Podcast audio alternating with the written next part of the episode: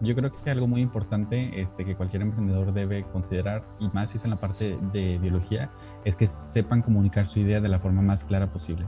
Porque, como lo mencionaba, si tienes un plan muy bonito sobre cómo vas a producir tu proyecto y cómo lo, le puedes reducir cosas a la gente, pero al final no se lo puedes explicar a tu usuario final, pues no te lo va a comprar, porque no son científicos que están evaluando tu tesis, son como tal este, compradores. Entonces, que sepan comunicar el proyecto o, el producto es de suma importancia. Hola, ¿qué tal amigos? Mi nombre es Héctor Garza y les doy la bienvenida a un nuevo episodio del podcast Bienprendiendo. En esta ocasión tenemos la oportunidad de platicar con dos emprendedores mexicanos muy jóvenes, líderes del equipo iGEM de la Universidad Autónoma de Nuevo León. Su proyecto llamado SynBiofoam consiste en utilizar la biología sintética para combatir incendios. ¿Quieres saber cómo? Entonces escucha el episodio completo del podcast de Emprendiendo. Pero antes te invito a seguirnos en redes sociales. Recuerda que nos encuentras en Facebook, Instagram y YouTube como arroba bienprendiendo. Y si te gusta nuestro contenido nos puedes ayudar compartiéndolo para que más biotecnólogos se animen a emprender. Los dejo con la intro del programa. Comenzamos.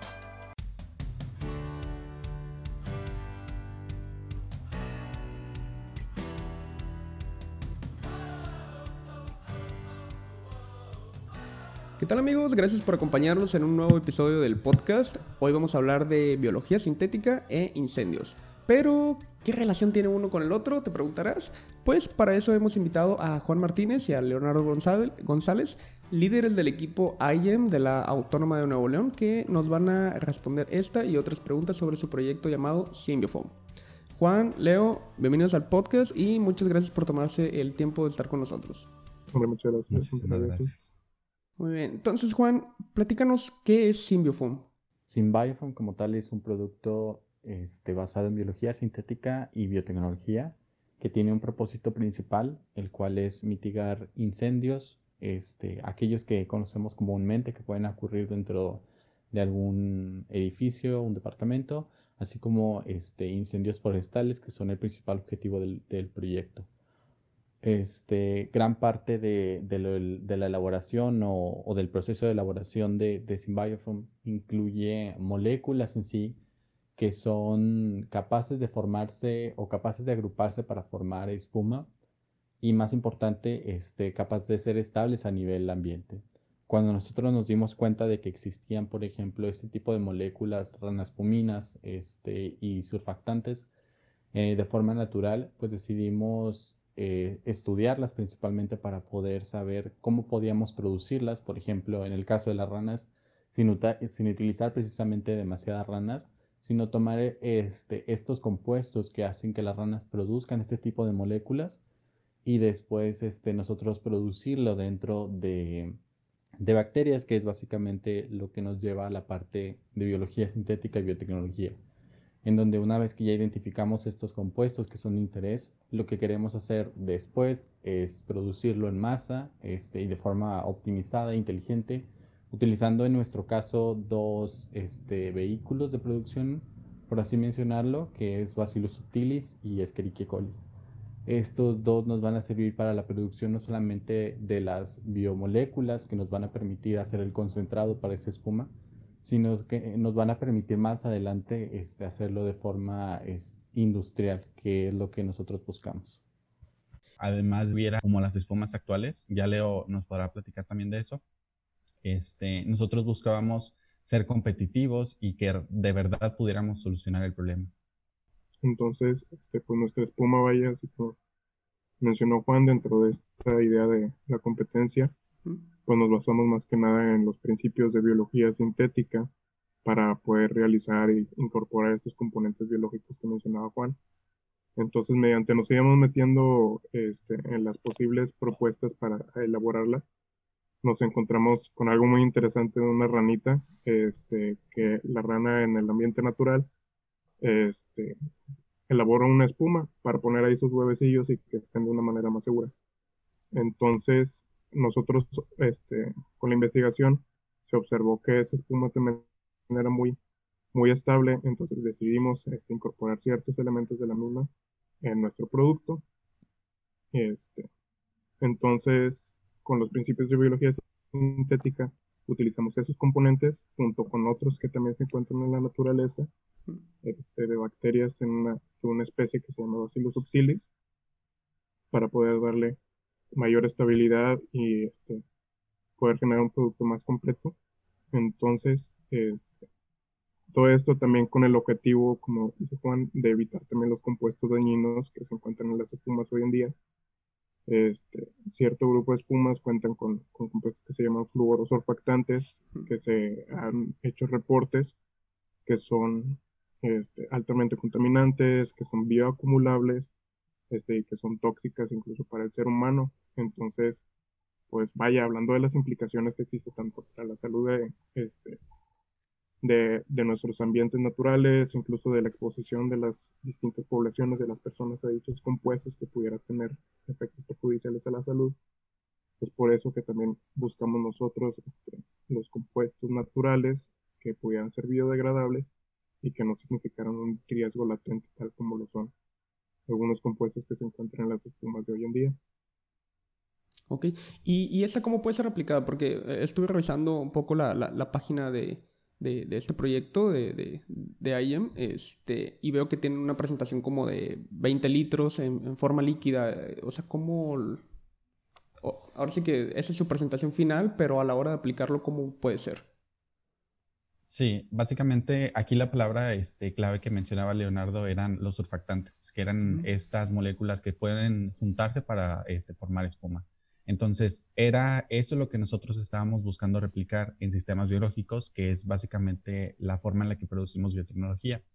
Luego, cuando estuvimos analizando cuestiones así completas, desde el laboratorio hasta la presentación, vimos que teníamos que que desarrollar un concentrado en el que nosotros pudiéramos contar con este biosurfactante ahora, en el que pudiéramos producirlo, eh, pudiéramos filtrarlo y al final pudiéramos almacenarlo, que era la presentación que se veía, por ejemplo, en la página. Aunque ahorita es un poco, este, yo creo que es muy general y lo hicimos para tener una idea de cómo se podía ver. Sí se va a, yo creo que a cambiar la, la imagen de, de cómo lo, lo, presentaríamos, aunque en conceptos es, sigue siendo similares. Tenemos que producirla, filtrarla y posteriormente almacenarlas. Las espumas actuales, por ejemplo, lo que hacen es este, concentrarse en este contenedor que nosotros vemos todos los días en los, en los extinguidores y a través de, este, de una presión pues pueden liberar el concentrado junto con lo que nosotros este, vemos ya como tal espuma. Entonces, muy similar a eso, este, se ha, por, ejemplo, replicado en otras partes del mundo con otras biospumas.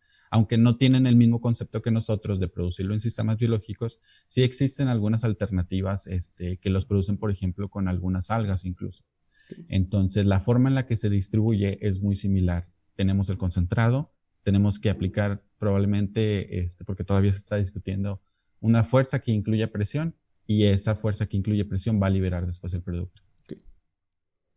Ok, y este, hablando de otras eh, bioespumas, eh, ¿cuál, ¿cuál, es la diferencia que, o, quiénes son sus principales competidores en el mercado? Este, pues competidores en general. Tenemos básicamente los que ya están establecidos, este, con esta preocupación también de, de los compuestos dañinos, incluso hay hay otras empresas a nivel mundial que también ya están migrando a, espumas que contienen algún componente biológico, como mencionó este Juan. En particular hay una que es muy famosa que contiene algas. Este es un producto hecho a base de algas que, que también pues tiene esta, este perfil de ser una espuma amigable con el ambiente, que este, vaya, que no tiene estos compuestos que son tan contaminantes y tan perjudiciales. Y pues principalmente como nosotros nos diferenciamos y destacamos es que utilizamos precisamente este conceptos de ingeniería genética para producir estos surfactantes, estas compuestas, estos compuestos que nos ayudarían a hacer una espuma efectiva en los niveles necesarios que nosotros este, necesitaríamos. Como, como dice Juan, y tal vez este, por incluso por las cuestiones de pandemia que no hemos tenido acceso al laboratorio, Todavía estamos en el proceso de, de conocer esas concentraciones específicas, este, de idear esos protocolos de escalamiento. Pero sí, básicamente, a, nivel internacional existen ya espumas que cuentan con certificaciones, entonces que serían nuestros principales competidores en cuanto al desarrollo de este producto. Pero ustedes no utilizarían algas para producirlos, ¿no? ¿Qué, cómo, ¿Cómo sería la producción de estos, de estos compuestos? Pues básicamente una vez ya identificando, por ejemplo, los compuestos que eran esos del surfactante, lo que nosotros hicimos fue buscar precisamente esos medios o esos este, productores en bacterias este, que pudieran producir este, este compuesto. Y para ello seleccionamos este, dos, tanto Bacillus subtilis, que nos iba a proporcionar metabolitos importantes para que la espuma fuera duradera, y aparte Escherichia coli, que es de las más comunes utilizadas para producir este, eh, otros compuestos que también iban a ser utilizados. Entonces, identificamos los compuestos o las moléculas, buscamos estos productores, que son las bacterias, y a través de estos procesos este, de biotecnología que conocemos, pues vamos a producir como tal este, los compuestos que necesitamos. Ok. Y, dejando un poco de, lado los incendios, o sea, ¿qué, qué problema le soluciona tu, su producto a sus usuarios? Es decir, o sea, costos, facilidad de uso, rendimiento. Sí, fíjate que una cosa que veíamos muy importante aquí en México es que los productores de espuma como tal son nulos o se quedaron hace mucho tiempo en, en vías de, de, poder producirlos porque la, la, bueno, el mercado actual este, se concentra principalmente eh, en extinguidores ya sean este, de polvo esos que son de polvos químicos que se pueden utilizar en algunas, en algunas cuestiones, pero no puedes utilizar en otras circunstancias porque, por ejemplo, pueden llegar a ser tóxicos para las personas. Y las espumas, por su parte, tienen esa característica de que no son tan tóxicos para los humanos, las convencionales que existen, este, y se pueden aplicar en otros tipos de, de ambientes, como por ejemplo, este, no puedes mezclar agua y y, ¿cómo se llama? y aceite todo el tiempo cuando algo se está quemando porque vas a esparcir más el incendio. Entonces las espumas pueden cumplir con este propósito sin propagar un poco más lo que es el incendio. Lo que vimos nosotros entonces es que a falta de productores que existieran en México de espumas, podíamos entonces proponer este tipo de producto y así cortar con algunos costos que tienen, por ejemplo, algunas empresas para adquirir precisamente estos productos. Como la importación, por ejemplo. Exacto, principalmente la importación. Ok. Oye, pero ¿cómo un producto de la biología sintética puede ser accesible en costo, no? Yo pensando, por ejemplo, en, investigación, ¿no? Utilizas, no sé, enzimas de restricción, polimeras, eh, insumos que son producto de biología sintética o de ingeniería genética y que pues, son de un costo elevado. O sea, ¿cómo pueden ustedes mantener un costo eh, suficiente o accesible para que sea atractivo para su mercado? Eso también es, es, una cuestión muy interesante de nuestra área. Este, sí, ciertamente la investigación es cara, los equipos son caros, este, los materiales, pero precisamente por eso se está, se, sigue en el proceso de desarrollar un plan de escalamiento en el que nosotros este, creemos que ya me, este, nosotros optimizando tanto la eficiencia de nuestros organismos para producir este, los materiales que nosotros queremos, tanto la escala a nivel grande para eficientizar los costos de, producción. Consideramos que estos podrían este, reducir incluso un poco el precio en comparación de las espumas más caras este, disponibles en el mercado y así tener un precio competitivo y un producto este, benéfico y eficiente para nuestros usuarios finales. Y entonces, y hasta el momento tienen este desarrollo, digamos, como una escala experimental, o sea, ya lo han producido en laboratorio. Por ahora no, porque durante todo el año pasado, este, cuando iniciamos el proyecto más o menos como en enero, a finales de enero, este, o en febrero, que ya se tenía bien consolidada la idea, sí teníamos acceso todavía, por ejemplo, en marzo al laboratorio. Luego, este, incurre lo que es la pandemia, y pues a todos nos mandan a nuestras casas. Y, en la Autónoma de Nuevo León, que es donde se desarrolla el proyecto, muchas personas también son foráneas, este, gran parte de la gente también no vive tan cerca de la universidad, se restringe el acceso al laboratorio y pues lo tenemos que desarrollar todo, este, o la mayoría de lo que podamos de forma teórica. Pero analizando cada aspecto importante de la optimización que decía Leo, que al final lo vimos como una oportunidad para ver y reducir cualquier costo y error que podríamos llegar a tener cuando pudiéramos acceder al laboratorio. Y hablando de, infraestructura, ¿cuáles son las necesidades que tienen para producir sin biofoam? Por ahora, este, bueno, adelante Leo. Bueno, este, yo iba a hablar más a nivel industrial. Este, por lo pronto tenemos eh, el plan que pues obviamente necesitamos una serie de bioreactores en el que vamos a estar necesitando hoy, pues vaya a contener los medios, este, nuestras bacterias, vaya.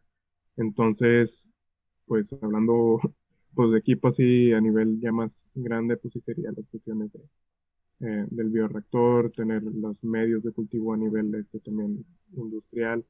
Y eso es más, más que nada ya al momento de tener, por decir, una, una línea de producción final.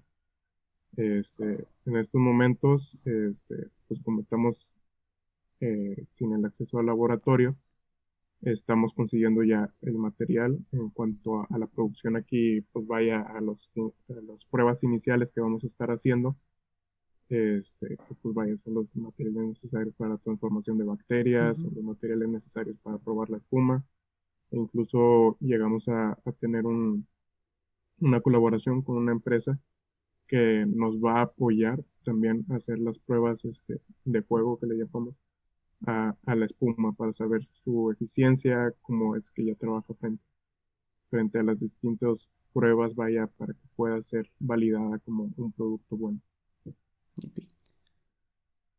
Y este necesita eh, procesos de purificación, me imagino. Sí. Sí, lleva un proceso, este, pues químico o bioquímico, mejor dicho, este, general en cuanto a, la producción de, cualquier compuesto. Esto al final, este, ya cuando analizamos bien la información, dijimos, bueno, sí queremos hacer todo esto, pero también tenemos que ver cuánto nos va a costar, que era lo, principal que estábamos nosotros analizando. Ya que si te vas por la parte de investigación, este, por la parte de Lab y Wet Lab, pues puedes hacer lo que tú quieras, ¿verdad? Pero cuando te quieren pasar los costos y, después te dicen, pues dale sentido para que nos cueste lo mismo que está en el mercado, ahora sí está bien difícil. Entonces, lo que hicimos fue este, analizar precisamente ese plan que, que mencionaba Leo, ver qué cosas eran factibles, qué cosas eran las que teníamos que después pensar que íbamos a conseguir y qué cosas de plano no estaban este, contempladas y tendríamos que pensar en otra cosa. Porque como lo mencionaban al principio, la biología sintética o en general los bioemprendimientos no son nada baratos. este, y a veces sí te encuentras con más obstáculos que después tienes que, que, ver la forma en la que, en lo cual tienes que sustituir, por ejemplo, algunas cosas.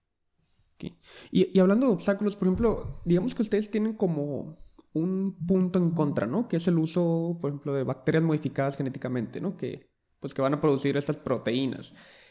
¿Cómo lidiar con esto en el contexto mm, social, en el sentido de, cómo la gente ve a los eh, transgénicos y a los organismos genéticamente modificados y en el contexto legal, ¿no? O sea, si necesitan permisos para la producción de sus organismos y la producción en sí de purificación de, sus, de, de las proteínas que necesiten bueno, en, la cuestión social, este, sí, últimamente en los recientes años, como mencionas, ha salido una especie de movimiento así, casi, casi que anti-OGMs, este, no solamente aquí en México, sino también en muchos otros países. Este, nosotros como equipo también desarrollamos una serie de actividades este, educativas en el que llegamos a dar conferencias, hacemos videos hablando de biología sintética, de los este, posibles usos positivos de la, de la misma disciplina. Entonces, por ese lado estamos tratando de, de, hacer esa pequeña también contribución a empezar a, a, difundir acerca de lo bueno de esta área de, del impacto positivo que podemos hacer con las tecnologías que se desarrollan en, en, la biología sintética. Y por el lado legal también estamos analizando este, toda la perspectiva de, de los permisos este, entonces, por ejemplo, nosotros tenemos que llegar a dar este, avisos de la utilización de los organismos. Este, tenemos que tener un protocolo muy bien definido este, para prevenir la liberación del, del, organismo genéticamente modificado también como parte este, legal. Entonces, este, si estamos incorporando todas esas cuestiones también en nuestro proyecto para, para cumplir todos los lineamientos este, políticos y también para cambiar un poco esa perspectiva de que podemos generar un, un producto positivo con, con tecnologías este, de organismos genéticamente modificados, de biotecnología moderna. ¿Y creen que, eh, o sea, vaya a haber como oposición de la, de la sociedad? O sea, a pesar de que no va a ser un, un, un producto de consumo humano o animal, ¿creen que vaya a haber como muchos comentarios en contra? Pues al, al, principio lo consultamos, por ejemplo, con algunos usuarios finales. Este, no discutimos obviamente todas las cuestiones técnicas porque al final de cuentas mucha gente este, está interesada en que el producto pueda cumplir con las normativas de bioseguridad básicas, las de seguridad clásicas también, este, y ya después que, que sea funcional. Y algunos de los usuarios que estuvimos nosotros viendo se mostraban a favor incluso de, de algunas de esas cuestiones porque al final de cuentas y el modo en el que nosotros lo estábamos produciendo, sí contemplaba este, tanto la salud de los bomberos, que es algo importante que las espumas actuales a, gran escala o en, eh, a lo largo de un tiempo pueden llegar a, dañar la salud de los bomberos, y aparte brindábamos este plus de, la cuestión medioambiental. Entonces, por la parte de los usuarios finales, este, la mayoría de los que entrevistamos, sino es que todos se mostraron a favor del uso de tecnologías para poder este, crear otro tipo de productos. En tanto a la sociedad, como mencionaba Leo, este, todas estas pláticas fueron necesarias para que la gente pues tuviera una noción importante sobre qué es lo que se puede hacer con biología sintética, por ejemplo, y cómo esto este, era seguro, este, porque teníamos este, detrás algunos comités, también gente que nos ayudaba para poder este, investigar y establecer todo esto de la manera más clara y más transparente posible. Excelente. Recuerden que estamos hablando en el podcast Bien Prendiendo con Juan Martínez y Leo González, cofundadores de Sim Biofoam, quienes nos han contado todos los detalles de su proyecto. Pero ahora me gustaría que me hablen de su participación en IEM y tal vez eh, poner un poco en contexto a nuestros amigos que nos están escuchando y que no saben qué es IEM, o sea, poderlos introducir en, en, este tema. a grandes rasgos, IGEM es, es una competencia internacional. Las siglas este, significan la competencia internacional de máquinas genéticamente modificadas. Y máquinas es en el sentido, pues vaya, son organismos, este, a fin de cuentas, pero este, es por cuestiones de la biología sintética, de ingeniería genética, que es precisamente lo que se apoya, lo que se este, propicia a desarrollar en este tipo de proyectos, que que, se desarrollan en esta competencia. Entonces, como mencioné, son universidades, estudiantes de todo el mundo. Este, en realidad, estamos compitiendo contra equipos norteamericanos, contra equipos europeos, africanos, asiáticos. Este, y todos y cada uno de nosotros tenemos que desarrollar un proyecto que utilice los principios de biología sintética para, como ya había mencionado Juan también este, al principio, para atacar y tratar de resolver una problemática actual de nuestra localidad. ¿Y su experiencia en esta competencia, cómo, cómo la considera? Pues en, general yo creo que muy buena. no, pues este, así como lo menciona Leo, es una competencia internacional y te enfrentas a gente este, que ya tiene muchos años participando en este tipo de competencias, quizás no solamente de biología sintética, sino de cualquier otro tipo de competencias que ya sabes que son muy competitivos, como por ejemplo los equipos este, de Asia. En especial este año se contó con la presencia de aproximadamente 250 o 280 equipos, este, todos a nivel mundial. Uno de, de cada tres equipos era de China, precisamente. Entonces, eh, teníamos que enfrentarnos o teníamos que competir contra todos ellos. Y además llevamos una, un aspecto muy importante, ya que hay, para poder entrar a IGEM tienes que hacer este, algunos pagos con respecto a la inscripción y tienes que hacer un desarrollo completo.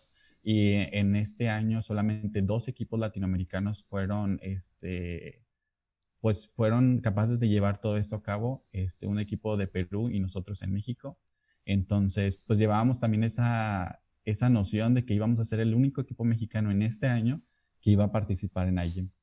Y pues sí, sí, sentíamos esa responsabilidad muy grande de hacer un buen trabajo este, y de hacer lo mejor posible porque este, las circunstancias para nada eran favorables, había muchos obstáculos, principalmente la pandemia, este, pero yo creo que salió todo muy bien, es, pues sí, básicamente. Sí, no, pero obtuvieron un lugar, ¿no? Un reconocimiento en, en esta edición. Sí, este, obtuvimos una, una medalla de oro, este, obtuvimos el premio al mejor emprendimiento de toda la competencia, nos dieron ese reconocimiento y También nos dieron una nominación al mejor proyecto ambiental dentro de toda la competencia. Cabe mencionar, este, incluso cuando uno registra el proyecto hay como que distintas categorías, entonces está la categoría este, más industrial, está la categoría ambiental, está la clínica. Entonces, este, en la categoría ambiental es donde por lo general la mayoría de los equipos se, se registra. Entonces también haber recibido una nominación eh, por como mejor proyecto ambiental también lo consideramos prácticamente un logro de este, que poder haber sido reconocidos por la calidad de nuestro proyecto. Y sí, o sea, como dice Juan, creo que yo también creo que fue una experiencia muy buena que nadie podemos decir.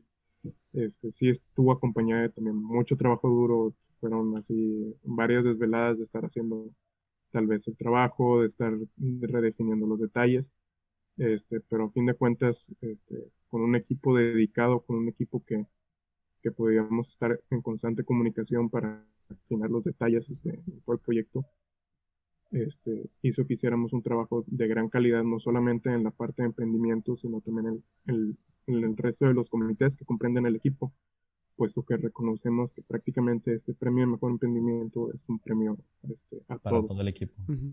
porque sin, sin la parte teórica del proyecto no pudimos nosotros haber desarrollado nuestro producto, sin la parte de las prácticas humanas del proyecto, este, no podríamos haber estado estableciendo esta red de contactos, esta, asesoría por parte de expertos en, en, en la materia este, y también si la parte de ingeniería de proyecto no podríamos estar pensando incluso en un escalamiento, en una propuesta de escalamiento del mismo.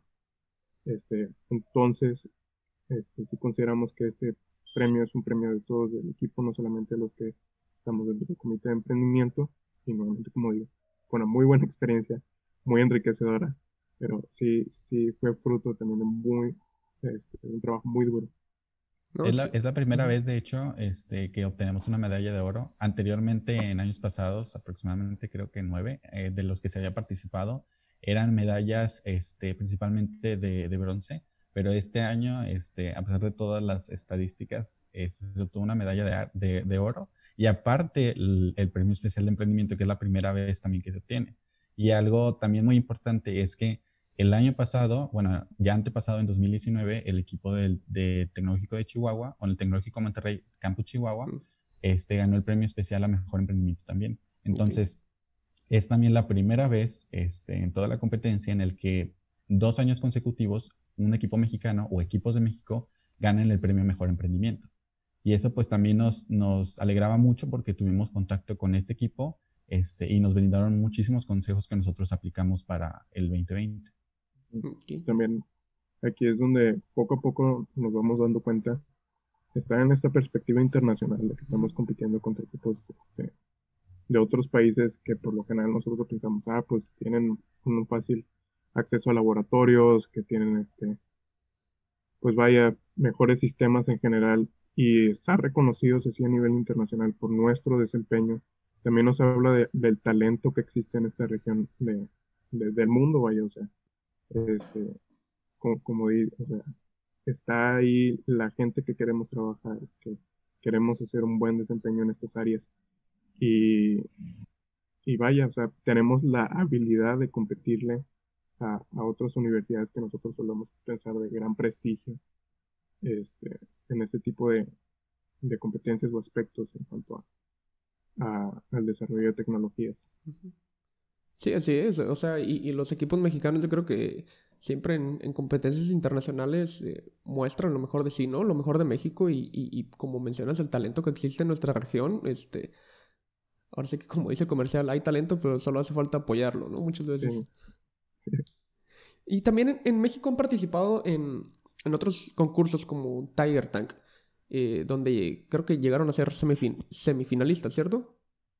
Finalistas, sí. Finalistas, este, Sí, al final llegamos a la, final y competimos. Este, el Tiger Tank es una, un concurso interno dentro de la, de la Universidad Autónoma de Nuevo León que se inspira principalmente en el, en el, en el Tiger Tank, perdón, en el Shark Tank, que es donde las personas este, pues van y presentan su idea, reciben inversión de, de estas personas que están, en, están enfrente y así se lleva la dinámica, ¿verdad?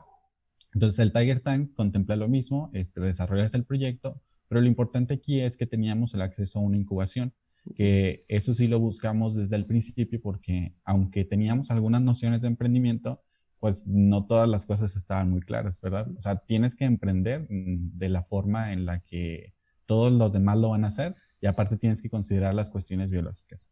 Entonces, nosotros lo que hicimos fue inscribirnos dentro del concurso y una parte de los premios que se contemplaban era esta parte de la, de la incubación.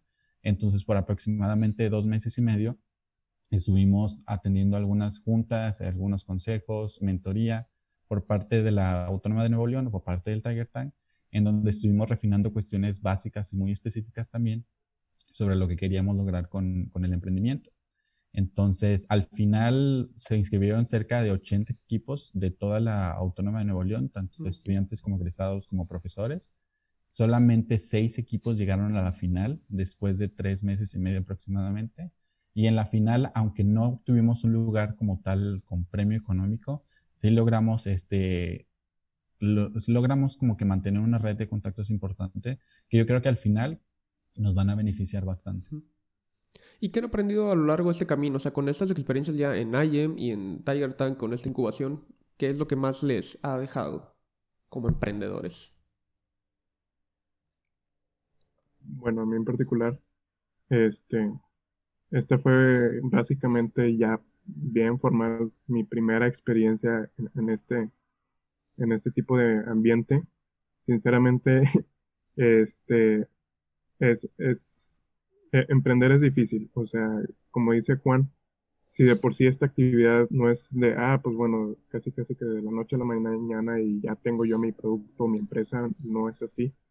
Este, entonces, incluso estar relacionado con este ambiente más, este, desarrollo de tecnología con base en la investigación científica, sí, sí es un poco más desafiante pero también es, es, muy satisfactorio poder estar desarrollando uno este tipo de, de habilidades, este que también van de la mano, pues vaya con las habilidades blandas en cuanto a, al desarrollo personal, al pensamiento crítico.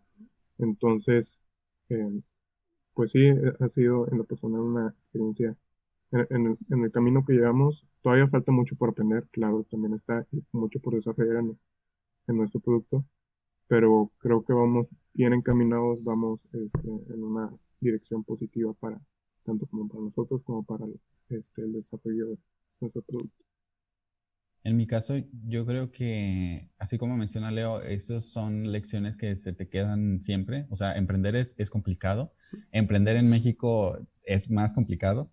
Bueno, no, no, digo que en otras regiones tampoco lo sea, pero siempre hay características que te dejan, este, o que te dejan bien claro que estás en México y estás emprendiendo. este, en, en, mi caso es la segunda vez que participo en un proyecto de emprendimiento que llega a recibir quizás un premio, este, en este caso fue internacional. En 2019 tuve la oportunidad, la, tuve la oportunidad de participar en el X Challenge. Participé desde la etapa regional y llegamos hasta la etapa este, nacional en donde incluso invitaste al doctor Daniel este, de la UNAM, nos estuvo platicando sobre esto de las enzimas que podían este, trabajar el PET y poder este, convertirlo en algo de uso de importante. Entonces, pues a mí lo que me quedó más claro sobre emprendimiento o bioemprendimientos, tanto en ese año, en el Lake Challenge, como en este IGEM, es que necesitas poder darle a la gente una visión muy clara sobre lo que es tu producto y que sepan cómo se puede utilizar, cómo se va a ver y qué beneficios económicos les trae. Porque nosotros, a pesar de que teníamos un plan muy completo sobre cómo podíamos optimizar, cómo podíamos producir un tipo de espuma que en los próximos años va a ser demandada porque es, o sea, va a ser muy requerida porque así los están este, moviendo las actuales legislaciones. Mucha gente todavía no entiende esta parte de la biología y pues mm, nos corresponde a nosotros como bioemprendedores explicar todo esto, ¿verdad?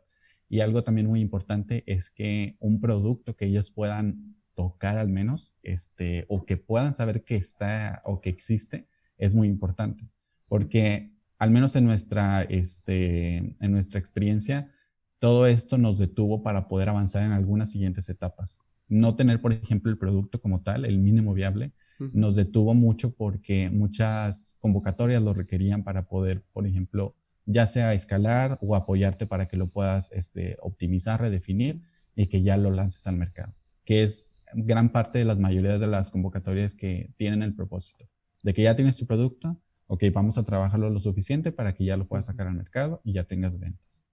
Y han, mencionado algo muy importante, ¿no? Que es emprender es difícil, pero ahora, ¿cómo han llevado ustedes, o sea, el emprendimiento junto con, sus estudios, ¿no? Porque están, eh, Leo me mencionaba que está en cuarto semestre, eh, tú estás también casi por terminar la, la carrera, entonces, ser estudiante y ser emprendedor y estar en México, ¿cómo ha sido eso? Y estar en línea. Pues es, es, en mi caso, este, yo creo que sí fue, bueno, los dos fueron complicados, este, ya Leo también nos dirá, es, pues yo estoy en, voy a pasar a séptimo semestre, ya cuarto año de la carrera, es, sí era complicado mezclar bien las clases con las juntas de IGEM, luego con otros proyectos que están aparte y en los que estoy participando, principalmente porque es tiempo de calidad que requieres pasar para poder dar avances significativos. No nada más, algo que aprendimos mucho del año pasado es que no te vas a reunir solamente para platicar cómo van las cosas, no todo el tiempo, ¿verdad? Tienes que reunirte con el tiempo suficiente, este, con los objetivos claros para que puedas avanzar con el proyecto, porque si no vas a postergarlo tanto que al final no vas a poder lograr un avance real. Entonces, en algunas materias pues me fue muy bien, en otras este, me hubiera ido mejor. Afortunadamente pasé todas, entonces todo salió bien por la parte académica, por la parte de investigación en, otros equipos que estoy también este, avanza muy bien, pero sí es complicado este, llevar este ritmo que de repente 2020 se volvió muy, muy demandante porque requerías estar nada más en una junta o en una clase, sino que en muchas cosas al mismo tiempo. Sí, precisamente creo que también puedo decir lo mismo prácticamente. Bueno, más o menos en cuanto a la experiencia, básicamente la lección es, pues, organiza bien los tiempos, ten en mente, este, sé eficiente, este, en cuanto al manejo de, de, los tiempos, porque también cuando decía Juan, había momentos en que de plano las juntas de, de desarrollar este proyecto se te empalmaban con cuestiones académicas y decías como que, ay, pues hay que a final de cuentas tener un balance, ¿no? en, ambas cosas. Este, también afortunadamente fue un resultado positivo en el lado académico, este, pero sí, también sin mentir, hubo puntos en, el, eh, a lo largo del semestre o a lo largo del año, más bien dicho, en el que, por ejemplo, pues, uno no dormía por estar este, desarrollando el proyecto o de que, ah, bueno, ya acabé y ahora tengo que hacer otro de, de la facultad o cosas así. Entonces sí fue un poco desafiante, pero nuevamente creo que la lección o el, aquí el desafío, el reto, es establecer este balance, este orden en horarios, este, en actividades y todas las cuestiones relacionadas con, con ambas cosas, de ser estudiante y el estar desarrollando este proyecto. Mucha dedicación y organización. Así es. ¿Y qué consideran ustedes que deben de aprender los biotecnólogos que buscan emprender? O sea, ¿qué habilidades, conocimientos que deban de adquirir? O sea, más allá de lo técnico, que, que es lo que sabemos hacer en el laboratorio, ¿no? Yo creo que algo muy importante este, que cualquier emprendedor debe considerar, y más si es en la parte de biología, es que sepan comunicar su idea de la forma más clara posible. Porque, como lo mencionaba, si tienes un plan muy bonito sobre cómo vas a producir tu proyecto y cómo lo, le puedes reducir cosas a la gente, pero al final no se lo puedes explicar a tu usuario final, pues no te lo va a comprar, porque no son científicos que están evaluando tu tesis, son como tal este, compradores. Entonces, que sepan comunicar el proyecto o, el producto es de suma importancia. Y también, pues eso va de la mano el conectar la parte de, adentro del laboratorio, conectarlo con, con el exterior, vaya, este, porque también puede uno decir, ah, no, pues qué padre, voy a tener este, tantos bioreactores o voy a, voy a hacer todas estas producciones y al final de cuentas, pues uno por lo general después va a ver las finanzas o los costos y va a decir, ah, caray, pues cómo voy a hacer algo competitivo. Entonces sí, este, como parte así de todos los proyectos que también se, se ha hecho en este, como bioemprendedor tenemos que tener en cuenta esa parte, ¿no? O sea, no solamente pensar bueno, lo estoy desarrollando aquí en el laboratorio, sino cómo lo voy a desarrollar ya fuera de, de, de las cuatro paredes, vaya, o sea, el momento de escalarlo, el momento de venderlo, como dice Juan, de comunicar con tu mercado objetivo. Este, esas son cosas que hay que tener en cuenta. Y finalmente yo recomendaría también que, este, que busquen la asesoría o los recursos de forma primero gratuita que les, que les estén ofreciendo tanto en internet como en cualquier otro curso, porque a lo largo de nuestra formación como emprendedores estuvimos este, atendiendo diferentes, por ejemplo, cursos en donde uno de los que más me gustó fue del Instituto de Materiales de la UNAM, que daba conferencias en Facebook gratuitas sobre mm, cuestiones muy básicas como cómo armar un plan de mercado mm. hasta cómo ver más específicamente las cuestiones de la innovación tecnológica. Entonces, este microambiente de emprendimiento en México o con tu proyecto es muy importante para que puedas escalar poco a poco. En nuestro caso, el Tecnológico de Monterrey en el campus este, Chihuahua nos brindó muy buenos consejos para IGEM pero a lo largo del emprendimiento nos encontramos con personas que nos fueron dando más panorama en otros aspectos y contar con ese apoyo es muy importante para que puedas este, desarrollarte bien. Excelente, muy bien amigos. Pues aquí tienen muchas recomendaciones muy buenas de nuestros amigos eh, Juan y, Leo, eh, cofundadores de SimBiophone, del equipo de IEM de la Autónoma de Nuevo León. Y pues bien, ya hemos llegado al final de este podcast y bueno, les agradezco mucho por haberse tomado el tiempo de platicar con nosotros. Y por último, me gustaría que nos compartan sus redes sociales o sus formas de contacto para saber más sobre este proyecto. Bueno, este, en particular aquí, tal vez no tengo el link, pero también este, cuestiones teóricas o de cómo estuvimos trabajando en la sección de emprendimiento este, con ese proyecto están reportadas en una página web este, que pueden, este, en Google ponen iGEM, este, UNL, FCB UNL 2020 y va a salir este, la página web en la que nos pueden encontrar. Y pues también en redes sociales estamos como, este, si no me equivoco, estamos como IGEM, FCB UNL para darle seguimiento a, pues cómo vamos trabajando y todo eso. igualmente lo compartiremos en las notas de, de, este episodio. Está muy completa la página, se los recomiendo porque también eh, incluyeron su, su plan de negocio en, en, esta misma, entonces eh, lo, lo, pueden ojear para quienes no saben a lo mejor cómo desarrollar un plan de negocio, pues que puedan tener una noción, ¿no? De, de revisarlo y los puntos que se deben de incluir, qué tan breve o qué tan extenso eh, deben de, de, ser en, sus proyectos, porque pues al final de cuentas son documentos que se, luego se le pueden presentar, no sé, a un, inversionista y pues le quiere darle una ojeada rápida, ¿no? Es correcto. Y para los curiosos que, están más en la parte de ciencias, este, también está el modelo matemático, está las prácticas humanas y toda la información que ustedes quieran conocer sobre cómo se desarrolló SymBioform a lo largo de todo el 2020 en medio de una pandemia y en México. Excelente. Chicos, pues les agradezco mucho nuevamente y también te doy las gracias a ti que nos estás escuchando. Por favor, si te gustó este episodio, compártelo en tus redes sociales para llegar a más emprendedores y no te olvides de seguirnos en Facebook, Instagram y YouTube. Nos encuentras como arroba bienprendiendo. Les agradezco nuevamente por, por tomarse el tiempo con, de, estar con nosotros chicos este, y les deseo el, mejor de los, de los éxitos y que ojalá ya se acabe esta pandemia para que puedan regresar al laboratorio. Eso esperamos. Muchísimas gracias también por la invitación. No, no, al contrario, y pues esperamos también ya estar viendo este producto funcionando muy pronto, ¿no? Y pues les, vamos a seguir dando este, este seguimiento, o sea, ver, cómo, cómo, van avanzando y este... Sé que eres muy activo en, redes sociales, Juan, y, pues bueno, por ahí compartes muchos, muchos detalles de, de, pues, de todo lo que estás haciendo, ¿no? Sí, ahí se este, pueden contactarme sin ningún problema. Perfecto. Muy bien, pues ahora sí, nuevamente les agradezco a todos los que nos están escuchando. Recuerden compartir este episodio en sus redes sociales para llegar a más emprendedores.